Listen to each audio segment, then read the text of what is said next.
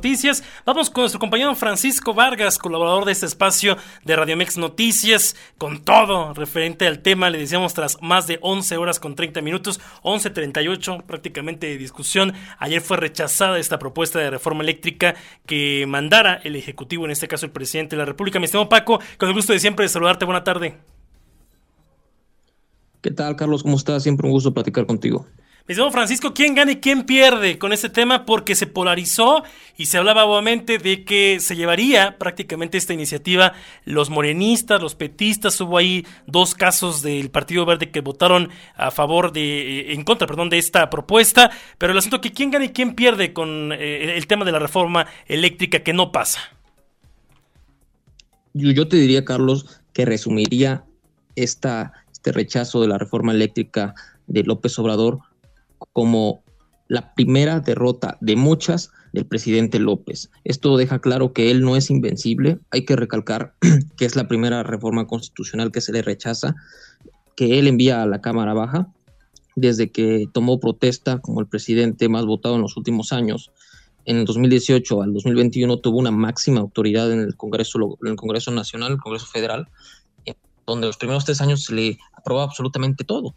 Después del 2021, de seis, siete meses para acá, hubo una ligera respuesta por parte de la oposición, los legisladores de oposición, hasta que el día de ayer, por fin, se organizaron, se unificaron y echaron abajo esta reforma, pues que para mi punto de vista tenía muchos más puntos en contra que a favor y que naturalmente se vio exhibido a la hora de exponer este tipo de argumentos en la tribuna, los diputados de oposición se dieron la tarea de puntualizarlo muy bien, la cual esa es su tarea, porque para eso les pagamos, y creo que dejaron de calle, de lejos, a los legisladores de Morena, que de los más de 10, 15 oradores que fueron, yo creo que si acaso dos tuvieron alguno que otro punto coherente, pero la gran mayoría estaban basados en argumentos ideológicos, fanáticos, meramente políticos que dejaban de lado lo que realmente importa, que son los legales, los temas elementales que van por parte de una, economía más una economía más amplia de competencia, derechos humanos a la, al, al, libre bienestar del medio ambiente, entre otros muchos puntos que se tocan, ¿no, Carlos? Que es más que nada enfocada a esta reforma. Lo bien es cierto, y como te lo vuelvo a recalcar, es que gana la oposición y ganan los ciudadanos que votaron por esa oposición. Ahora, importante decirlo, Francisco, se realizó ahí una campaña prácticamente de intimidación, de seguimiento por parte de los legisladores de Morena, y donde todavía el día de hoy el presidente nacional de Morena, Mario Delgado, adelantó que van a anunciar una campaña para exhibir nombres y cara de diputados que denominaron traidores y que votaron en contra de esta reforma eléctrica. Pues ya sobrepasa el ring político, ¿no? Sobrellevan su forma de ver y hacer política. Ellos consideran que el hacer política no son consensos, sino enemistades, confrontaciones, traiciones.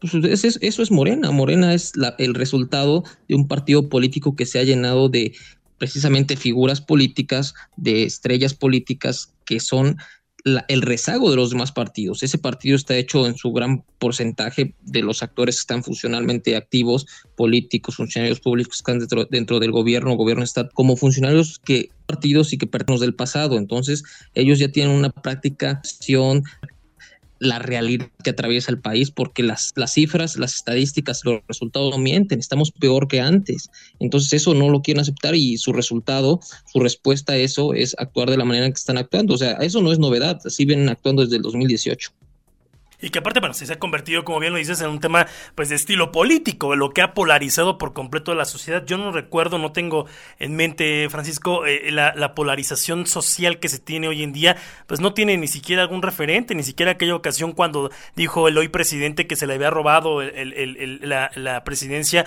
con Felipe Calderón o en el efecto de Enrique Peña Nieto, con esta polarización en mensajes que en lugar de unir, pues eh, lo contrario, ¿no? Echan al conflicto, echan a, a la polarización por completo y dentro de este marco también hubo ahí dos legisladores en particular del Partido Verde Ecologista de México que votaron en contra de esta reforma y dicen que alzaron la voz por el futuro de este país. ¿Hacia dónde se dirige pues, el antesala a lo que va a ser la reforma electoral? ¿Qué se espera, Francisco? ¿Cómo ves el panorama para las próximas iniciativas que envíe el Ejecutivo? Mira, en ese sentido, en el contexto de lo primero que mencionabas, es un país polarizado por el simple sencillo hecho de que el gobierno que tenemos en turno y quien lo representa y quien lo lidera, que es el presidente López, es una persona que polariza, divide y fomenta el odio todos los días en esas conferencias que ya ni siquiera son conferencias, son nada más eh, pues una especie de mensajería en donde trata de intimidar, trata de acosar y más allá de la información que debería ser la más relevante, pasa a ser secundario porque las noticias principales, mayoría son las noticias de confrontación, son las noticias odio, lo que el presidente una especie de novedad, o sea, esto que lo ven anunciando ahorita su partido, de digo, viendo otro poder desde que tomó eh, el poder en 2018, antes cuando ya empezaba a amenazar con el aeropuerto de Texcoco que lo hizo y todavía había tomado constitucionalmente hablando, nada más era presidente electo.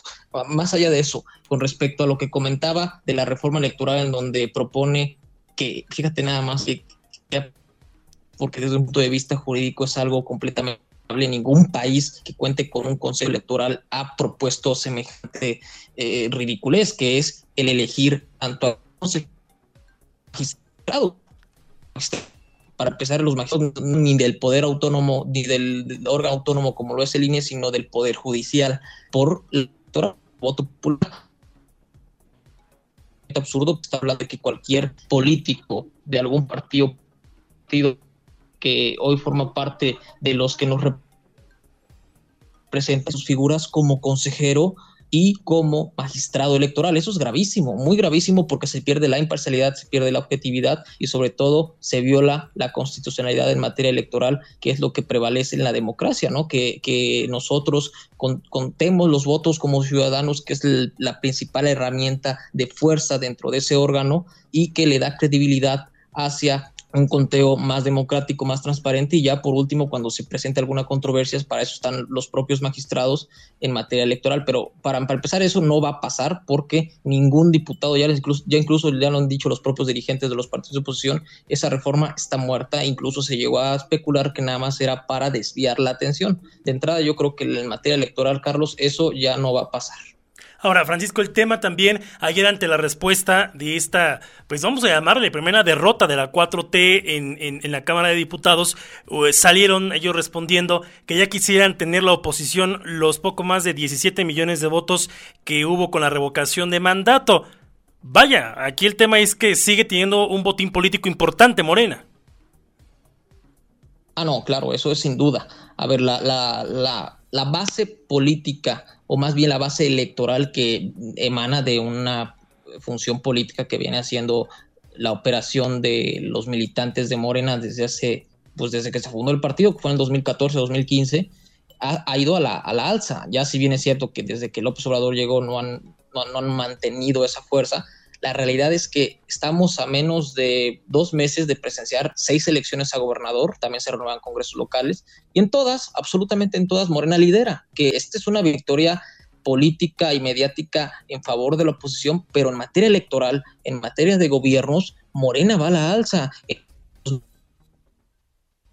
Se renueva, si no, si, no, si no me equivoco, el Estado de México, que es la segunda potencia electoral a nivel nacional, después de la CICO y también va a la alza en Morena. O sea, todo apunta a que Morena, electoralmente hablando, no tiene de qué preocuparse porque mientras la oposición no haga o plantee candidatos congruentes, candidatos que realmente tengan una trayectoria, que quieran volver a, la voz del pueblo que viene mencionándolo de la ciudadanía, esa gente pensante que reflexiona el voto y que no vota por votar, va a ser hasta ese momento que frenen a Morena, pero como no lo vienen haciendo por lo menos del año 2021, pues hasta ahorita Morena se va posicionando y te repito, estamos a dos meses de presenciar seis gobernaturas, dos de ellas muy importantes, Quintana Roo, el estado con mayor número de turismo a nivel nacional y Tamaulipas, uno de los estados que mayor importación extranjera tienen, sobre todo por conexión con Estados Unidos.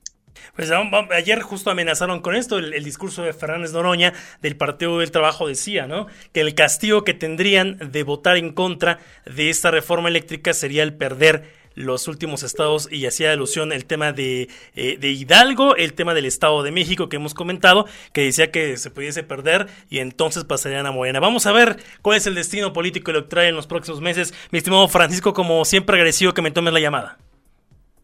Al contrario, Carlos, te agradecido contigo por tomarlo en cuenta. Un saludo para todos. Un fuerte abrazo. Gracias a Francisco Vargas. Él es analista político que siempre nos toma la llamada en este espacio de noticias con la finalidad, pues le decimos, de enriquecer este, este espacio y que está pues abierto finalmente para todas las corrientes políticas, pues de dar este punto de vista de, de lo que se vivió tras esta decisión que se tomó ayer por parte de los legisladores federales, en el cual pues se rechaza la propuesta del presidente Andrés Manuel López Obrador en alusión a lo que decíamos ya, pues finalmente la reforma eléctrica que pues estuvo más que, dirían algunos, más que cantada.